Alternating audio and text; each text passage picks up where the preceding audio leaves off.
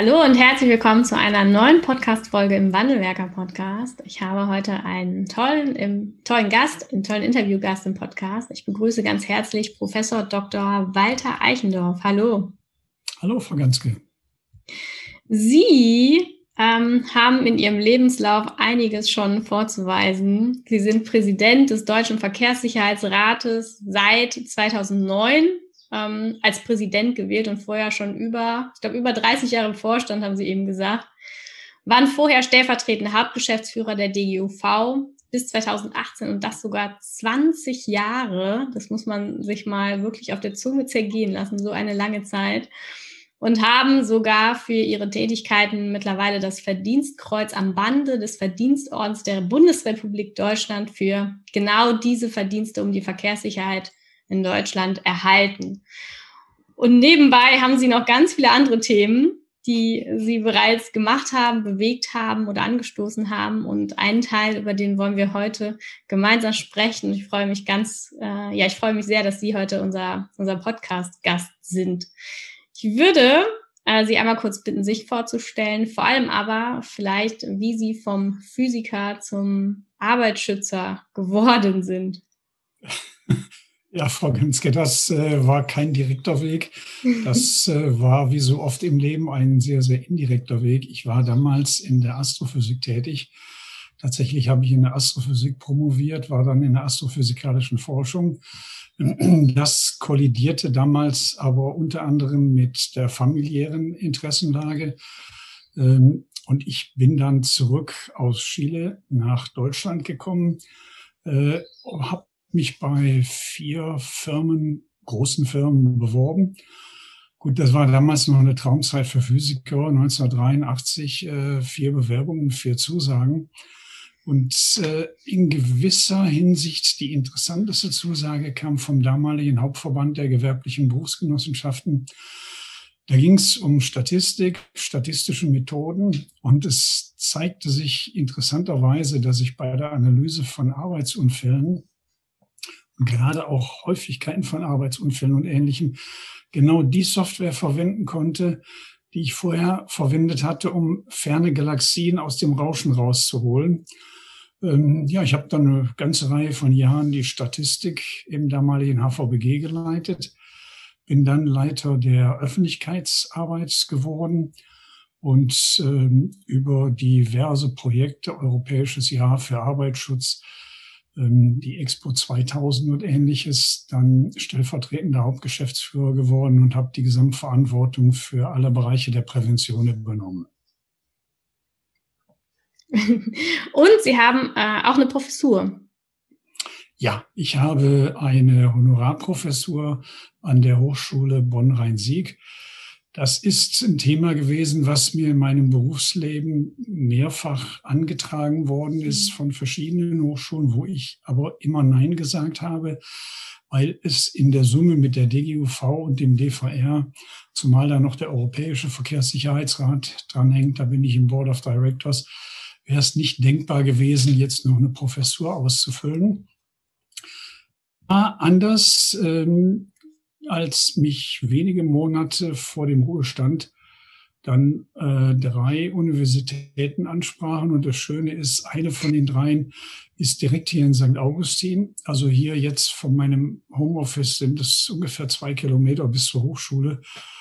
Und ähm, das Schöne an Honorarprofessur ist ja, dass die nicht an der Altersgrenze hängt. Das heißt, das ist etwas, was ich jetzt sehr schön, sehr gut ausfüllen kann Gerade betreue ich acht Bachelorarbeiten. Die Vorlesungen kommen wieder zur, also Vorlesungen zur Prävention und Kultur der Prävention, äh, die kommen wieder im Juli. Oh, toll. Ja, aber das ist doch wirklich ein schöner, äh, schöner Ruhestand, oder? Macht richtig Spaß, ja. Was ähm, macht denn der Verkehrssicherheitsrat in Deutschland? Wofür sind Sie zuständig? Also der Deutsche Verkehrssicherheitsrat, DVR, ist gegründet worden vom damaligen Minister Leber, der 52 Jahre ist das schon her, beim Höhepunkt der Unfallzahlen in Deutschland. Wir hatten Anfang der 70er Jahre allein in Westdeutschland damals über 20.000 Tote pro Jahr. Und äh, das hat auch im Bundestag irrsinnig kritische Diskussionen gegeben. Und Leber hat damals diesen mutigen Schritt gemacht, dass er gesagt hat, wir müssen eine zentrale Dachorganisation gründen, in der alle, der Bund, die Länder, die Automobilindustrie, die Automobilclubs, also alles bis zu Kirchengewerkschaften und so weiter, alle Mitglied sind. Und diese zentrale Institution, die soll im Wesentlichen die Steuerung und Weiterentwicklung der Verkehrssicherheitsarbeit übernehmen. Es ist nicht kausal, das will ich jetzt betonen, gerade wenn man eine gute mathematische und statistische Ausbildung hat. Aber seit dem Jahr, in dem der DVR gegründet wurde, sind die Unfallzahlen fast Jahr für Jahr rückläufig. Wir okay. sind inzwischen unter 3000. Tod, also das Tote pro Jahr. Ja. ja. ja. Okay. Und der DVR kümmert sich heute um alles, was den Straßenverkehr angeht. Also wir kümmern uns nicht um die Schifffahrt, wir kümmern uns nicht um die Luftfahrt und wir kümmern uns nicht um den Bahnverkehr. Das sind so hochspezialisierte eigene Bereiche, dass die außen vor ist. Aber alles, äh, was im Straßenverkehr läuft, egal welche Art von Fahrzeug ist unser Thema auf der Infrastrukturseite, auf der Fahrzeugseite, aber natürlich auch auf der Seite der Menschen. Mhm. Können Sie ähm, ein Beispiel nennen? Also sind das gemeinsame Präventionskampagnen oder sind das dann auch ähm, gemeinsame Förderprojekte, vielleicht auf ähm, europäischer Ebene? Was kann man sich so darunter vorstellen für jemanden, der jetzt noch keinen Kontakt zum Deutschen Verkehrssicherheitsrat gehabt hat? Also wenn wir auf der europäischen Ebene anfangen, die ist in vielerlei Hinsicht tatsächlich die wichtigste. Dort haben wir einen Europäischen Verkehrssicherheitsrat, der ETSC abgekürzt heißt, wo ich im Board of Directors bin. Den brauchen wir dringend, um regelmäßig die Verordnungsgebung auf der Ebene der EU entsprechend zu beeinflussen, um unser Wissen, unser Know-how und unsere Interessenlage dort einzubringen und das kann man nur, wenn man ein starkes Standing in Brüssel hat und die entsprechenden Kontakte hat. Deswegen ist diese europäische Arbeit heute so extrem wichtig. Tatsächlich ist es so, dass national im Bereich zum Beispiel der Fahrzeugsicherheit fast nichts mehr gemacht werden kann, weil das alles nur noch EU-weite Regelungen sind. Okay. Und in der Infrastruktur ist es ein bisschen anders und bei bestimmten anderen Sachen, was das Verhalten der Menschen ist auch noch ein bisschen anders. Aber die Verkehrssicherheit wird schon dominiert durch die Europäische Union. Okay. National machen wir sehr viele Projekte. Wir machen regelmäßig Kampagnen. Sie haben vielleicht schon die Autobahnplakate gesehen, die wir regelmäßig machen. Äh, wir haben unter dem Dach Risiko raus eine seit über zehn Jahren laufende Kampagne zusammen mit dem Bundesverkehrsministerium, die immer wieder unterschiedliche thematische Schwerpunkte hat. Aber das Wichtigste ist unsere fachliche Arbeit. Wir haben eine ganze Reihe von Vorstandsausschüssen, die sich dann um die Infrastruktur, um die Fahrzeuge, um die Menschen, um Kinder, um erwachsene Verkehrsteilnehmende und so weiter kümmern, wo wir dann regelmäßig wichtige Grundsatzbeschlüsse fassen. So zum Beispiel auch in jüngerer Vergangenheit zu dem Thema Radfahrende und zu Fußgehende um einfach das ganze Wissen, was da da ist und die wesentlichen Forderungen in einem Papier zu bündeln.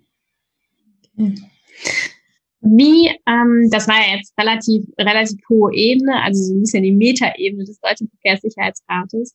Wie sieht denn unser Stand in Deutschland aus? Es ist ja hier, ähm, wir reden ja viel über das Thema Arbeitsschutz und das Thema Arbeitsschutz. Hierzu gehören natürlich auch äh, die Wegeunfälle, also alles, was passiert, wenn die Mitarbeiter und die Beschäftigten äh, ihr Werk verlassen oder auch ihre Arbeitsstätte verlassen und dann zwischen zu Hause oder und dann der, ähm, der Arbeitsstätte unterwegs sind.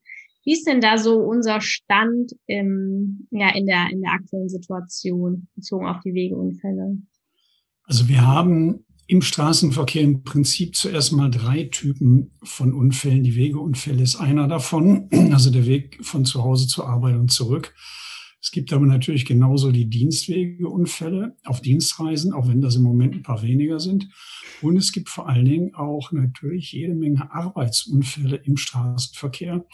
Denken Sie an Taxifahrende, denken Sie an Buslenkern und all dies. Ähm, also das ist eine Mischung von drei verschiedenen Unfallarten, ja, Arbeitsunfälle, ja. Dienstwege und Wegeunfälle.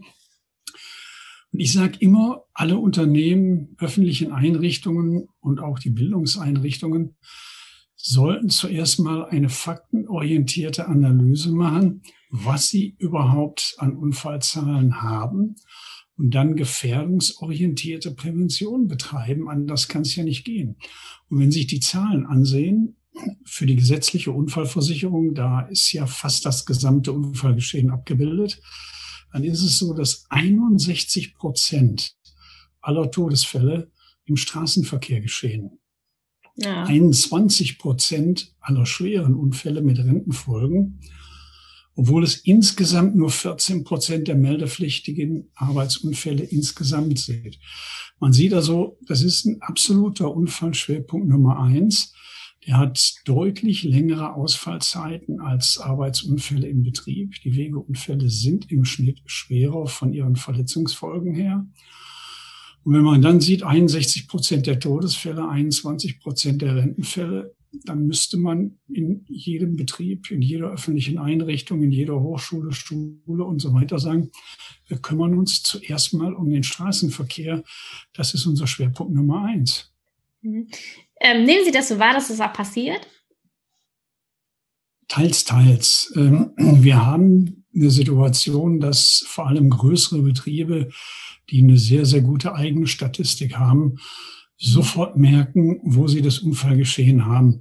Ein großer Betrieb, der guckt nicht drauf, wie viele Arbeitsunfälle habe ich, sondern der guckt da drauf, was habe ich an Ausfallzeiten wo kommen meine Ausfallzeiten her. Dann findet er Erkrankungen und dann findet er natürlich Unfälle. Die größeren Betriebe sehen sofort, dass sie im Bereich der Wegeunfälle und der Arbeitsunfälle im Straßenverkehr einen echten Schwerpunkt haben. Und die unternehmen dann auch sehr viel. Mhm. Ist das, also in, in, in meiner subjektiven Wahrnehmung ist es so, dass wir sehr, sehr viele Präventionsmaßnahmen und damit auch alle verbundenen Ressourcen auf das Thema Arbeitsunfälle ähm, setzen und auch investieren, also im Betrieb, mit Maschinen, mit Anlagen, das Thema verhaltensorientierte Arbeitssicherheit da auch mit eingenommen, aber doch relativ wenig eher an Ressourcen und Maßnahmen auf das Thema Wegeunfälle äh, investieren? Oder ist das eher so ein bisschen eine subjektive Wahrnehmung? Oder können Sie das aus unterschiedlichen Unternehmen bestätigen? Nein, das trifft für viele Betriebe zu. Es trifft vor allem vor die etwas kleineren Betriebe zu. Bei denen ist die Wahrscheinlichkeit, dass sie jetzt konkreten Unfallereignis haben, natürlich geringer. Mhm. Und die sehen das dann eher als einen unglücklichen Zufall an, wenn sie dann mal einen Wegeunfall haben.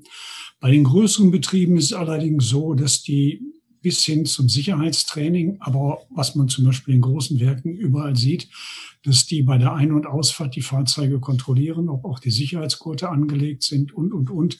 Die haben da ihren Verhaltenskodex und achten darauf. Und dort ist die Situation auch ganz klar, wenn sie einen Wegeunfall hatten, dann wird er mit der Sicherheitsfachkraft und dem Vorgesetzten oder der Vorgesetzten besprochen. Warum ist das passiert? Wie ist das passiert? Und wie können wir das nun mal vermeiden? Deswegen schaffen es große Firmen sehr, sehr häufig auch die Zahl der Wegeunfälle ganz stark runterzudrücken, so wie die das auch bei den äh, Arbeitsunfällen im Betrieb können. Aber klar ist, diese Statistik und diese Möglichkeiten, die haben sie halt bei den ganz Großen bei den mhm. kleineren, bei den mittelständischen Betrieben, auch bei denen mit 100, 200, 300 Beschäftigten, ist es nicht so im Fokus und angesichts des geringeren Unfallrisikos rein zahlenmäßig sehen die das nicht.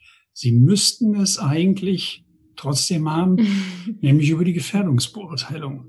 Das stärkste Schwert, was wir im Arbeitsschutz haben, ist nun mal die Gefährdungsbeurteilung.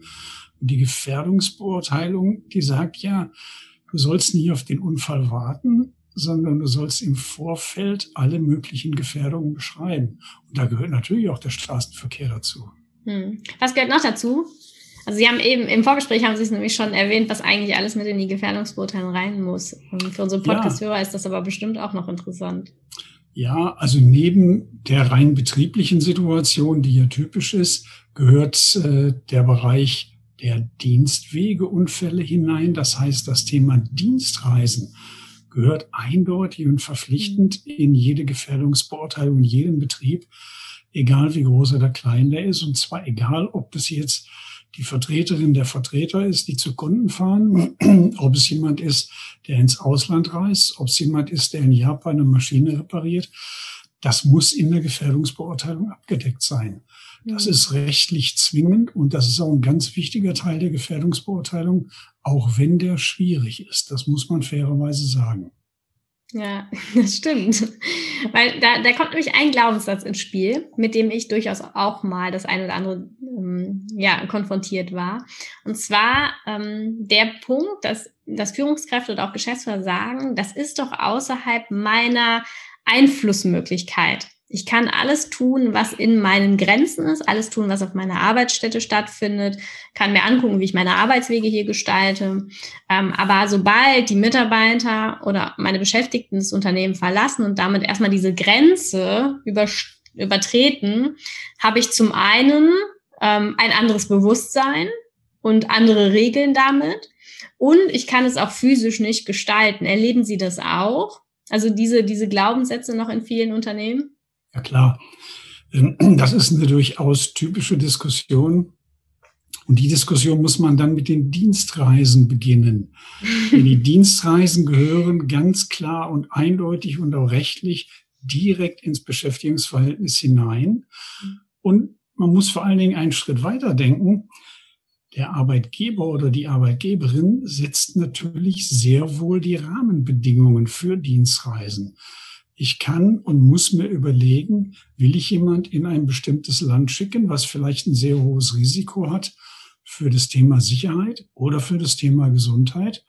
Und wenn ich aus zwingenden geschäftlichen Gründen meine, da muss jemand hin, dann muss ich auf der Unternehmensseite alle Vorsorge treffen, die zumutbar ist. Und im Übrigen muss ich das schriftlich dokumentieren. Denn wenn mal was geschieht, und die Staatsanwaltschaft kommt, dann ist die erste Frage, die jemand von der Gewerbeaussicht, jemand von der BG, von der Unfallkasse oder eben von der Staatsanwaltschaft stellt, der sagt, zeigen Sie mir mal Ihre schriftliche Gefährdungsbeurteilung, wie Sie mit dieser konkreten Gefahr umgegangen sind. Wenn Sie dann nichts haben, mhm. denn die schriftliche Dokumentation ist zwingend, wenn Sie dann nichts haben, haben Sie von der ersten Sekunde an das Thema eines Verschuldens an der Backe, nämlich ein Organisationsverschulden. Was das bedeutet, merken Sie, wenn es wirklich zu schweren Unfällen oder gar Todesfällen gekommen ist, das merken Sie dann vor Gericht. Hm. Das heißt, die Rahmenbedingungen ist natürlich etwas, was der Arbeitgeber oder der Unternehmer auch einfach setzen kann. Also ich kann das mitgestalten. Ich kann vielleicht dann ähm, die Bedingungen, jetzt je nachdem, in welches Land ich reise, kann ich vor Ort nicht unbedingt gestalten, aber den Rahmen dazu, den kann ich ja setzen.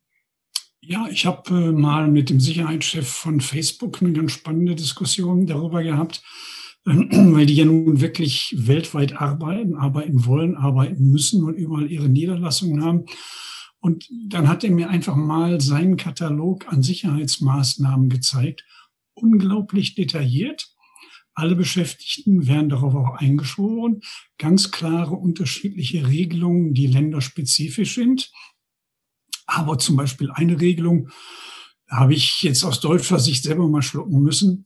Außerhalb der USA war es bis vor zwei Jahren, Sie haben es dann etwas aufgeweicht, bis vor zwei Jahren weltweit allen Beschäftigten von Facebook verboten, selber Auto zu fahren.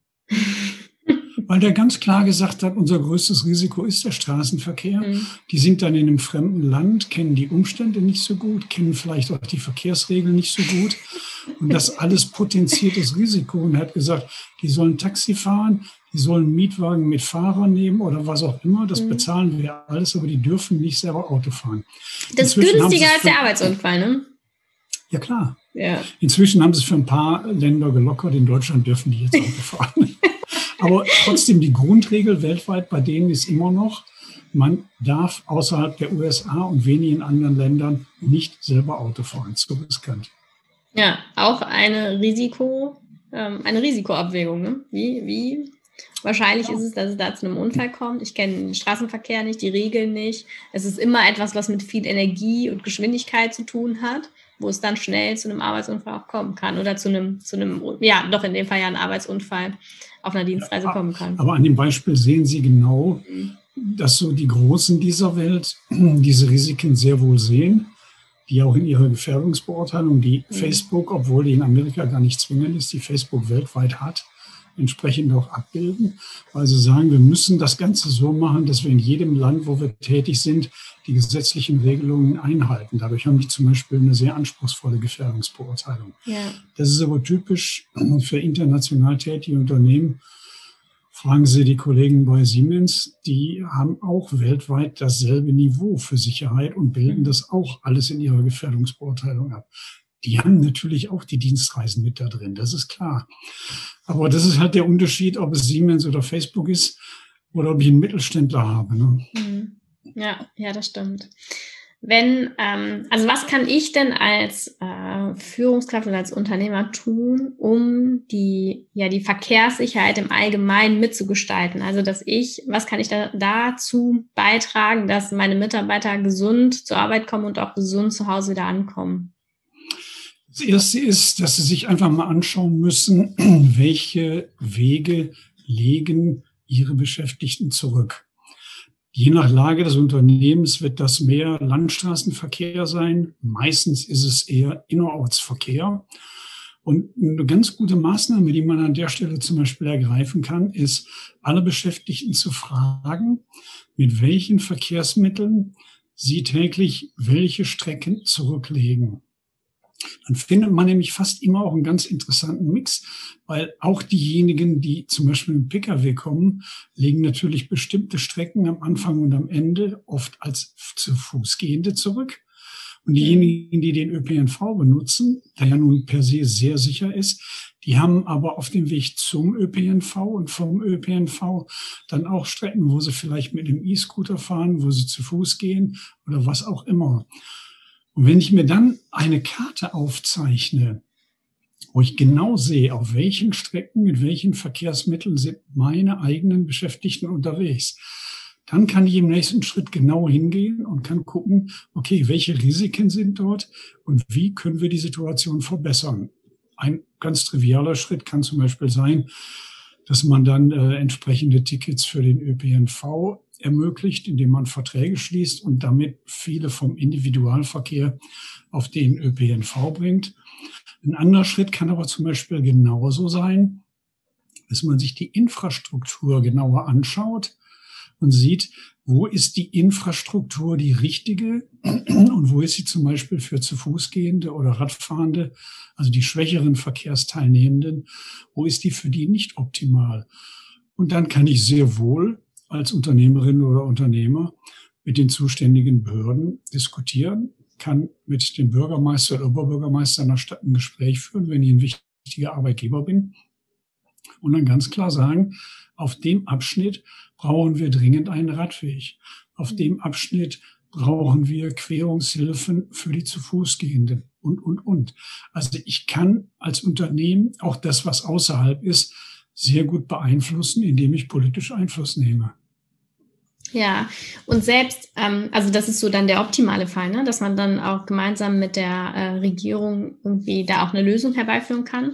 Aber selbst wenn das dann auch mal nicht klappt, vielleicht aus ganz anderen Gründen, habe ich aber trotzdem ermittelt, wo ist mein größter Schwerpunkt oder wo habe ich eine ganz besondere Gefährdungssituation und kann die ganz konkret herausnehmen und auch dann dazu nochmal sensibilisieren. Das hat dann wieder einen ganz anderen Charme und fördert wieder ganz anders Bewusstsein, als wenn ich hergehe und jedes Jahr vielleicht die gleiche Unterweisung zu einem sehr allgemeinen Thema mache. Und das, glaube ich, meinten Sie vorhin mit gefährdungsorientiertes Vorgehen.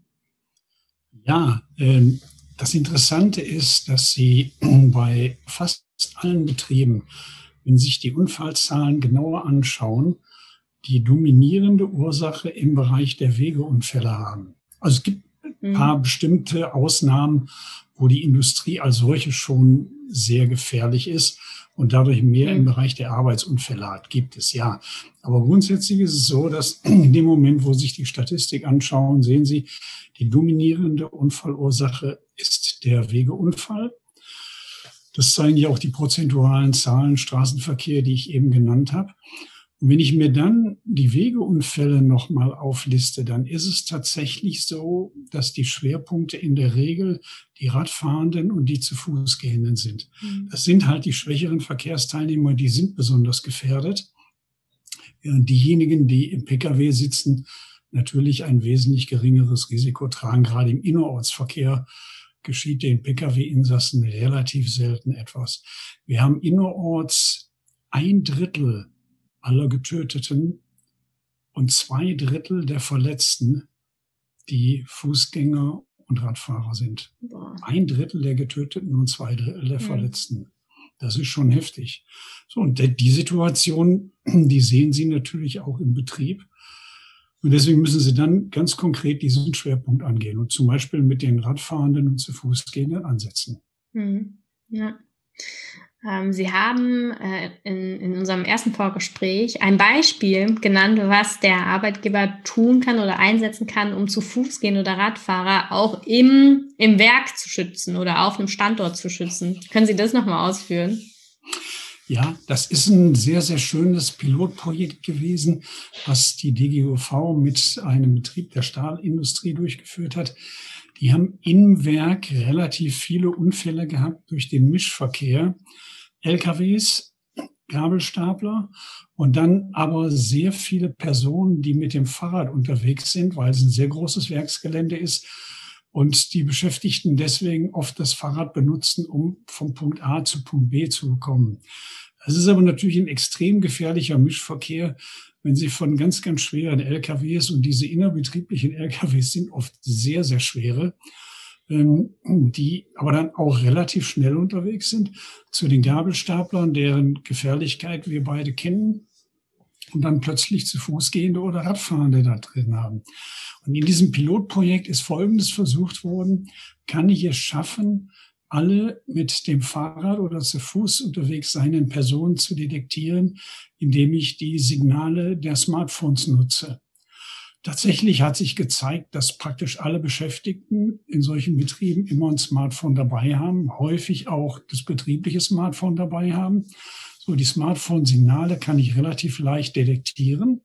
Und was in dem Projekt erfolgreich abgebildet worden ist, ist, dass die Lkw-Fahrer und die Gabelstaplerfahrer auf ihrem Bildschirm genau gesehen haben, wo ein solches GPS-Signal ankommt. Mhm dann sehen die schon an der Geschwindigkeit der Bewegung des GPS-Signals, ob das zu Fuß gehend oder Radfahren ist.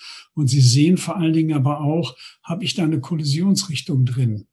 Und dann kann man jemand, der einen Gabelstapler lenkt oder einen LKW führt, der kann dann von vornherein schon Energie rausnehmen und sagen, okay, das könnte da vorne ein bisschen kritisch werden.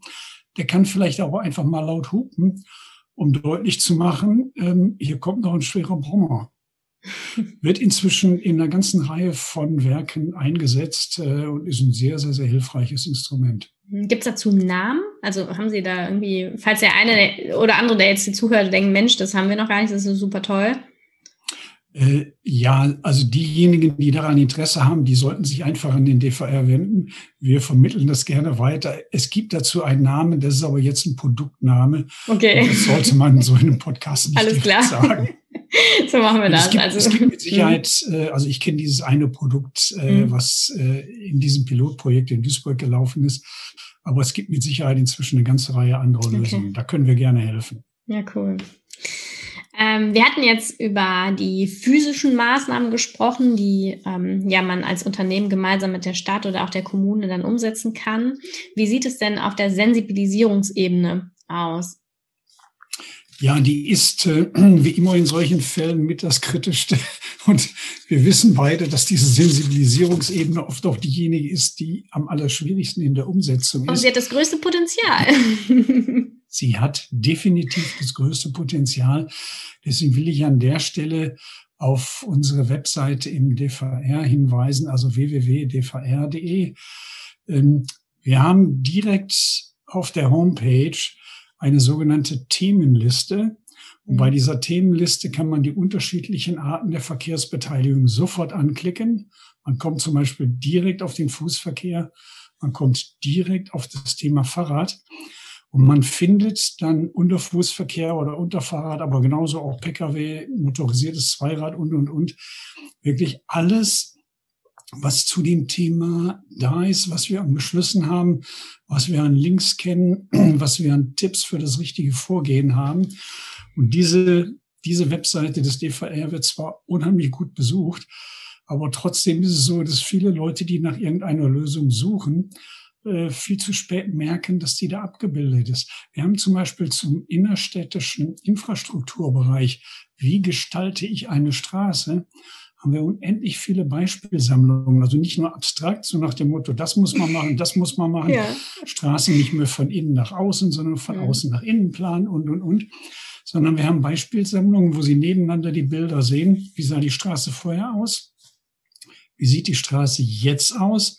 Ist es evaluiert worden? Und da steht sogar bei, welche Straße in welcher Stadt das ist mhm. und welche meist Hochschule das Ganze evaluiert hat. Also das Wissen, auch über das, worüber wir gleich reden, das Wissen ist da. Wir kriegen es nur nicht immer auf die Straße. Und ich finde zum Beispiel ganz toll, wenn Sie auf der sehr wunderbaren Wandelwerker-Webseite, dieses wandelwerker.com ist sowas von toll, die Webseite. Und ich sage immer, der Name Wandelwerker, der ist Musik in meinen Ohren.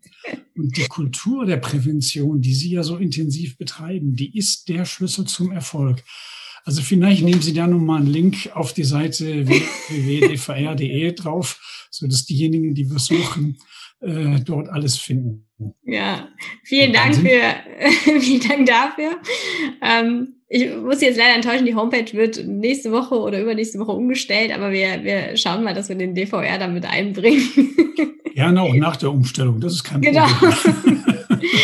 ja, also auf der Seite des DVRs findet man schon einiges. Ähm, wie, also was, was können Sie vielleicht auch dem Unternehmer für, für Tipps noch mitgeben? Was sind so Präventionsmaßnahmen, wenn es darum geht, das Verhalten auch ein Stück weit mitzunehmen oder zu beeinflussen, die dann zum Thema Wegeunfälle auch erfolgreich wirksam sein können.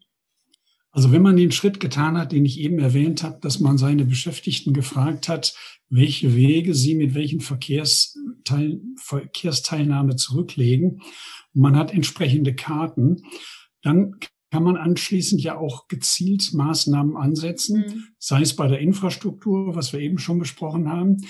Aber dann wird es dahinter natürlich noch viel schöner, wenn wir auch daran denken, ähm, wie können wir die Beschäftigten selber, selber sensibilisieren. Dazu gehört aber im Schritt vorher zum Beispiel auch, dass man Sicherheitsaudits durchführt gerne gemeinsam mit der Stadt, dass man Verkehrsschauen fordert und an den Stellen, wo das Ganze ein bisschen kritisch wird, sich erstmal vor Ort veranschaulicht, Warum ist es kritisch? Denn sonst rede ich im Dialog mit den Beschäftigten unter Umständen über deren Kopf hinweg und die sagen, ja, der kennt die Kreuzung ja gar nicht, das, was der uns da vorne in der Unterweisung erzählt, das funktioniert dort einfach nicht. Mhm. Und deswegen ist es gerade für solche Schwerpunkte, wo viele Beschäftigten unterwegs sind oder wo man öfter mal Unfälle sieht, ganz, ganz wichtig, an ein Sicherheitsaudit zu gehen oder eine Verkehrsschau durchzuführen mit der Polizei, mit der Kommune zusammen, um zu sehen, was geht denn da überhaupt schief. Und dann kann ich natürlich wunderbar zurückgehen in die Unterweisung meiner Beschäftigten und kann mit denen darüber sprechen und sagen, okay, da hinten die Kreuzung, die muss noch besser werden. Aber so wie sie jetzt im Moment ist, birgt sie ganz konkret folgende Gefahren. Mhm. Und ich kann natürlich, was ganz wichtig ist, dieses Thema PSA, ja, PSA sagen wir immer im Straßenverkehrsbereich nennt man sie natürlich nicht so, das Thema PSA thematisieren. Egal, ob es die zu Fuß gehenden oder die Radfahrenden sind, das Thema Sichtbarkeit ist unglaublich entscheidend.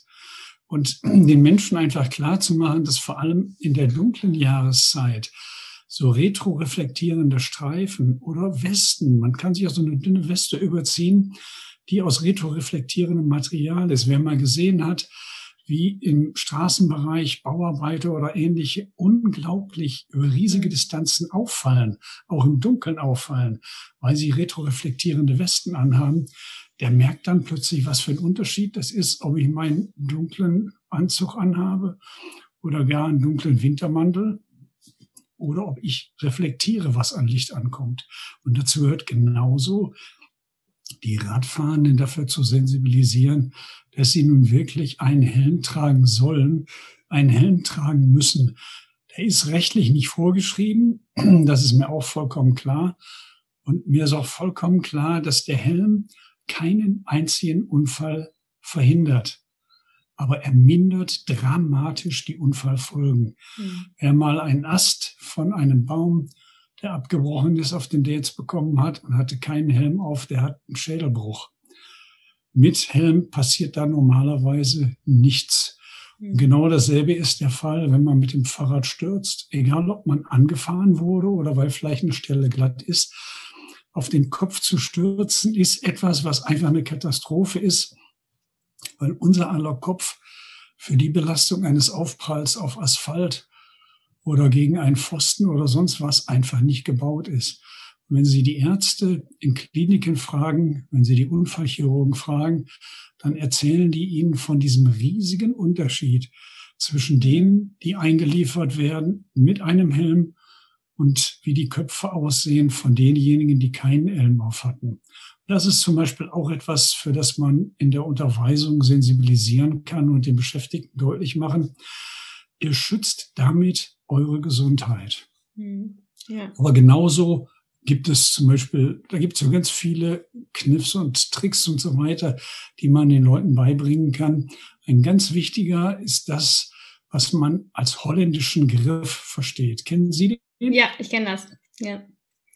Viele Leute machen den Fehler, wenn sie aus dem Auto aussteigen, auf dem Fahrersitz sitzend, nehmen sie die linke Hand und machen die Tür nach links auf.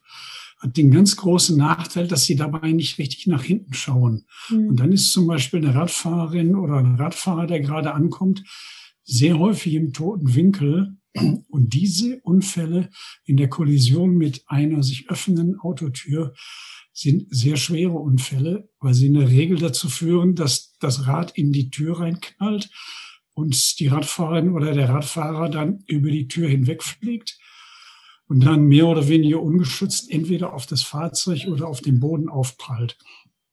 Der holländische Griff sagt ganz einfach, ich öffne die, die Tür immer mit der Hand, die von der Tür entfernt ist. Mhm. Also sitze ich auf dem Fahrersitz, nehme ich die rechte Hand.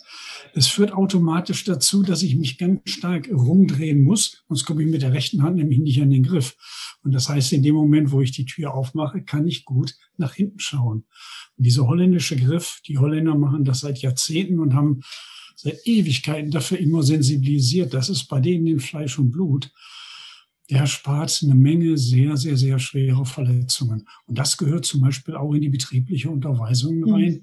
Immer wieder einmal, zweimal im Jahr allen Beschäftigten klar zu machen, auch wenn ihr mit dem Pkw unterwegs seid und ihr öffnet die Tür, holländischer Griff. Ja, ja. Ich glaube, so verbreitet ist das hier in Deutschland gar nicht, ne? dieser holländische Griff.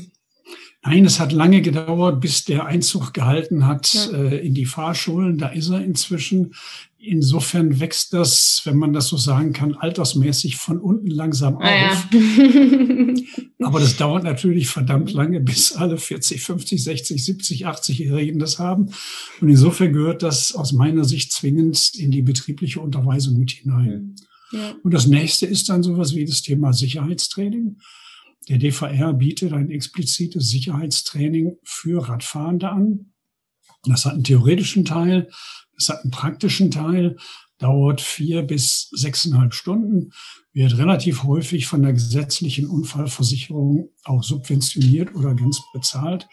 Und mit einem solchen Sicherheitstraining kann man das Radfahren zum Beispiel wirklich deutlich sicherer machen, weil den Beschäftigten überhaupt erstmal noch klarer wird, wo die Risiken konkret liegen. Mhm. Also vielen Menschen ist zum Beispiel bei den heute so üblichen E-Bikes nicht klar, dass schon so ein ganz normales Pedelec ja unglaublich schwer ist im Vergleich zu normalen Fahrrad, mhm. aber auf der anderen Seite trotzdem unglaublich schnell beschleunigt. Ja. So, wenn ich durch eine Kurve fahre und bin nur ein normales Fahrrad vorher gewohnt gewesen, dann wird es mir sehr schnell passieren, dass ich die Kurve nach außen verlasse, aber fliegend. Weil die mhm. Zentrifugalkraft bei diesem schweren Rad und der hohen Geschwindigkeit natürlich viel, viel, viel größer ist. Mhm. Und das sind so Sachen, die man einfach diskutieren muss mit den Beschäftigten, die man vor Ort auch ausprobieren kann, indem man zum Beispiel denjenigen, die ein Pedelec da haben, einfach mal sagt, jetzt fahrt man ein bisschen schneller durch mhm. die Kurven durch und dann merken die plötzlich, wie das Fahrrad nach außen drängt. Ja, ja, das kann man gut machen in so einem geschützten Rahmen. Ne? Und genau dafür ist es dann am, ist so ein Sicherheitstraining gut geeignet. Also alle größeren Firmen haben die Möglichkeit, dass sie entsprechende Firmengelände haben, wo man was machen kann, Parkplätze und ähnliches. Mhm. Da, wo das nicht zur Verfügung steht, gibt es aber auch die Möglichkeit, das Sicherheitstraining für Fahrrad auf sehr, sehr, sehr kleinem Raum, also braucht man wirklich nur einen mhm. kleinen Parkplatz durchzuführen. Dann kann man einige wenige Elemente nicht machen. Aber den theoretischen Teil und die wesentlichen Praxiselemente, die kann man trotzdem durchführen. Ja, ich glaube, ein, ähm, ein wichtiger Punkt, der mittlerweile auch schon in vielen Unternehmen durch äh, umgesetzt wird, ist so auch der Fahrrad, der jährliche Fahrrad-Check-up. Ja. Ist auch etwas, was sich, glaube ich, sehr stark etabliert hat mittlerweile. Es hat nun mal nicht jeder den Fokus auf seine eigenen Bremsbelege. Und da hilft es, glaube ich, wenn da äh, einmal im Jahr auch jemand drauf guckt, der da äh, vom Fach ist. Also das gehört auch zu den Angeboten wie Sicherheitstraining dazu. Viele Organisationen, an erster Stelle hier auch der ADFC als Fahrradclub, mhm. bieten das an, dass sie in die Unternehmen kommen und dann zu bestimmten Uhrzeiten einfach bereit sind, die Fahrräder der Beschäftigten komplett zu überprüfen, einfach zu schauen, ist die mhm. Beleuchtung in Ordnung, sind die Bremsen okay, ähm, Kleinigkeiten erledigen die dann manchmal sogar und stellen mhm. noch schnell irgendetwas ein. Oder sie sagen dem Beschäftigten auch ganz konkret und schreiben ihnen das auf, was gemacht werden muss, so dass sie dann damals zur Fahrradreparatur gehen können. Ja. Also Bremsen können die natürlich vor Ort in der Regel nicht reparieren, aber dann weiß ja. man konkret, was ansteht. Und es schafft einfach, und das ist ja immer der entscheidende Punkt, ähm, das Bewusstsein im Kopf. Das ist der entscheidende Punkt. Und wenn Beschäftigte sehen, meine Arbeitgeberin, mein Arbeitgeber bietet mir ein Sicherheitstraining an und stellt mich dafür während der Arbeitszeit frei. Das gibt mhm. es übrigens auch für Pkw, nicht nur für Fahrrad, gibt es auch für Lkw, gibt es auch für Sonderfahrzeuge und, und, und. Und wenn dann die Beschäftigten auch noch merken, in der Unterweisung wird dieses Thema aufgegriffen. Und wenn sie mhm. dann noch die Möglichkeit haben, ihr Fahrrad checken zu lassen, dann merken sie plötzlich, meine Arbeitgeberin, meinem Arbeitgeber, ist meine Sicherheit auf dem Fahrrad mhm. oder meine Sicherheit als Fußgänger sehr, sehr, sehr wichtig. Mhm. Und das schafft sofort wieder Bewusstsein. Ja, weil es wieder ein, ein Moment oder ein Akt der Wertschätzung ist. Exakt, mhm. exakt. Und schafft Verständnis dafür, dass äh, man selber sich auch kümmern muss, wenn der mhm. Betrieb schon so weit geht, dass er sich so intensiv um mich kümmert, dann denke ich mir doch vielleicht, ja, okay, dann muss ich entsprechend auch was tun. Ja. Und es hat ja zum Beispiel nichts, äh, selbst wenn man im Anzug unterwegs ist oder einen Mantel trägt, äh, einfach in der dunklen Jahreszeit so eine dünne Weste drüber zu ziehen, wie sie auch häufig von Schulkindern getragen wird die komplett voll ist mit Retroreflexionsstreifen. Mhm. Die kann ich ja in dem Moment, wo ich im Werksgelände bin, kann ich die hier ablegen und mhm. stecke sie in den Schreibtisch. Und abends, wenn es losgeht, äh, ziehe ich die Weste wieder an. Damit wird man gesehen. Ja. Und es gibt übrigens eine ganze Reihe von Unternehmen, die diese retroreflektierenden dünnen Westen, die kosten ja kein Geld. Das ist ganz, ganz preiswertes Zeug, die die tatsächlich an die Beschäftigten verschenken. Im Auto sind sie ja ohnehin gesetzlich vorgeschrieben, damit man im Falle einer Panne gut gesehen wird.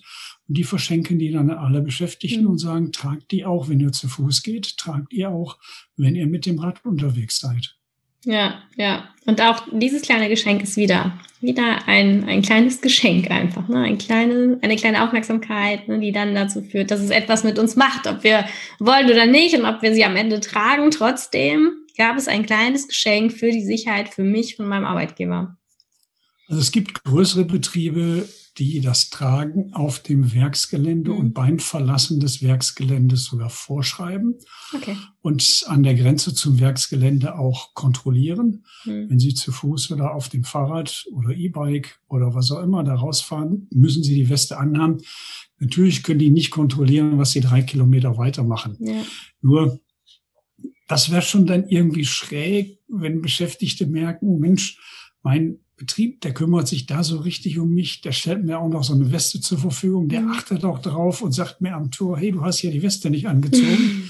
ähm, dann äh, drei Kilometer das Ding wieder auszuziehen, da muss man schon irgendwie eine Schere im Kopf haben. Das ja, vor allem, weil man es ja dann jeden Tag gesagt bekommt, ne? Also da muss man schon echt stumpf sein.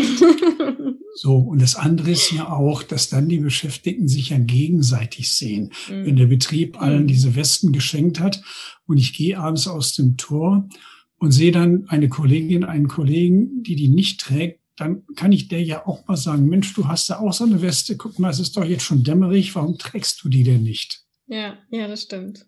Ja, das, das ist das so, Thema Bewusstsein. Am, am, Ende wohnen die halt gerade in den größeren Unternehmen doch irgendwie relativ alle nah beieinander. Ne? Ja, also es gibt da ja, so, klar, so ganze klar. Werksorte. Ja, und vor allen Dingen ist es ja auch so schon bei nur mittelgroßen Unternehmen, mhm. sie haben meistens ein oder zwei Ausgänge, wo alle reinkommen und wo alle wieder rausgehen. An der Stelle können Sie, wenn Sie wollen, leicht kontrollieren, aber an der Stelle können Sie vor mhm. allen Dingen auch hoffen, dass die Beschäftigten sich gegenseitig selber darauf aufmerksam machen, weil sie eben sensibilisiert sind. Ja, ja, das stimmt. Lieber Herr Eichendorf, ich danke Ihnen für dieses tolle Interview. Ähm, ich danke Ihnen auch für die Arbeit, die Sie für den deutschen Arbeitsschutz, aber natürlich jetzt auch für, den, für die Verkehrssicherheit hier in Deutschland leisten. Vielen, vielen Dank und danke, dass Sie unser Gast waren. Sehr, sehr gerne, Frau Ganske. Das hat richtig Spaß gemacht. Danke Ihnen.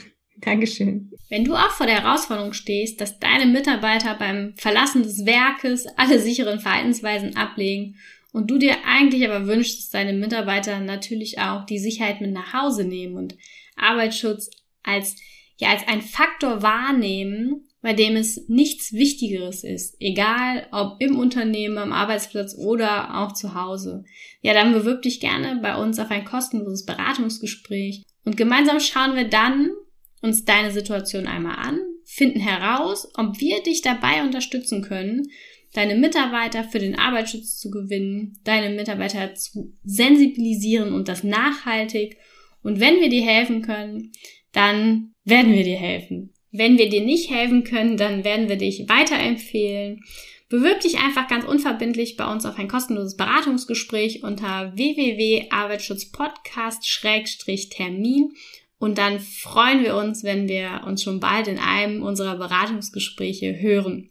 Bis bald, deine Anna von Wandelwerker.